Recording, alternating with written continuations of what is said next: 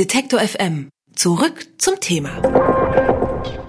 Dass man mal wieder neues Toilettenpapier bräuchte oder das Waschmittel leer ist, das merkt man ja oft erst, wenn nur noch ein paar Blätter übrig sind und es dann schon richtig zu spät ist oder wenn man dringend die Waschmaschine nochmal anwerfen muss. Damit einem das künftig nicht mehr passiert, hat der Versandriese Amazon ja jetzt eine Lösung präsentiert, Dash Buttons. Die sind auf ein bestimmtes Produkt programmiert, um Nachschub zu bestellen und da reicht dann ein einzelner Knopfdruck, um das Ganze ähm, in Bewegung zu setzen. Die Bestellung wird automatisch an Amazon geschickt und am nächsten Tag sofort geliefert. Praktisch jubeln die einen. Problematisch, sagt der Bundesverband der Verbraucherzentrale, wieso das so ist und was sich Amazon von den simplen Blitzbestellungen möglicherweise erhofft. Darüber spreche ich mit Mika Blin von der Verbraucherzentrale. Schönen guten Tag, Herr Blin. Schönen guten Tag.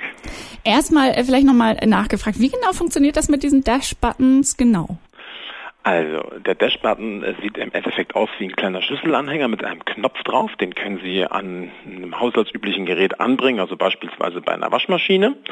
Und äh, wenn Sie dann auf diesen Knopf drücken, löst dieser Dash-Button automatisch eine Bestellung bei Amazon aus.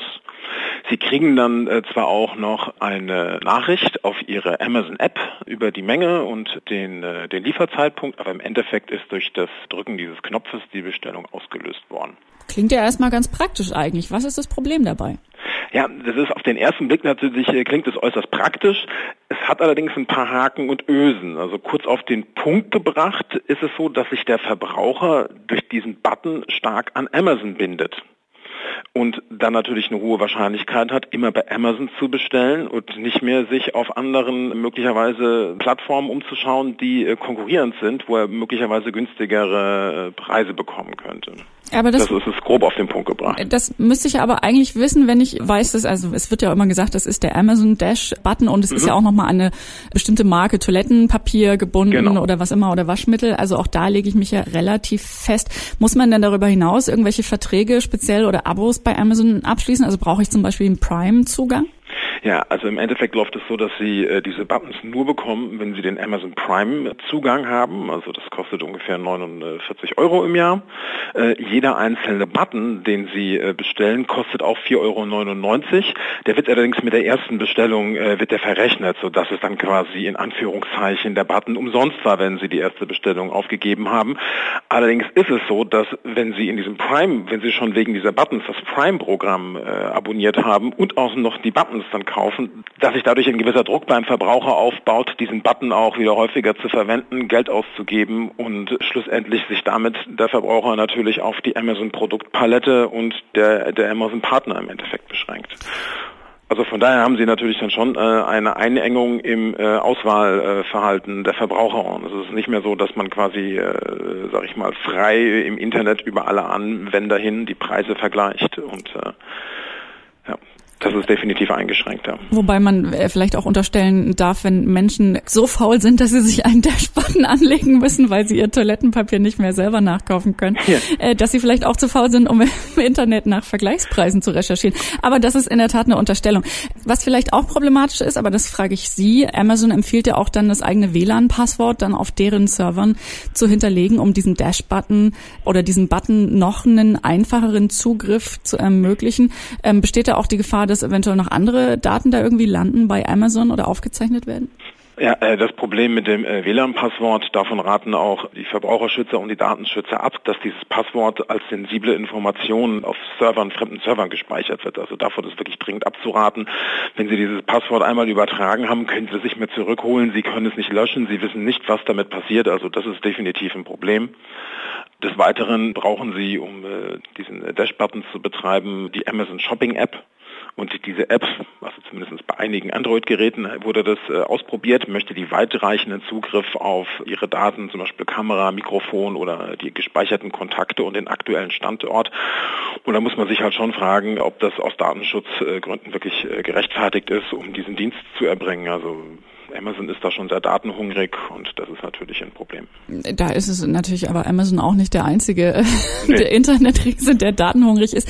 Ich habe noch eine andere, äh, nicht eine Horrorvorstellung, aber so ein bisschen eine Befürchtung, wenn man äh, so einen Button jetzt zum Beispiel an der Waschmaschine hat. Das ist ja durchaus auch so Kleinkindhöhe und da muss man nicht viel machen, da muss man draufdrücken und es wird eine Bestellung äh, ausgelöst. Habe ich als Käufer irgendwelche Rechte, wenn jetzt zum Beispiel mein Kind oder mein sehr cleverer Hund versehentlich auf dem Knopf rumdrückt oder kriege ich dann äh, einfach knallhart meinen Jahresvorrat äh, Waschmittel auf einmal?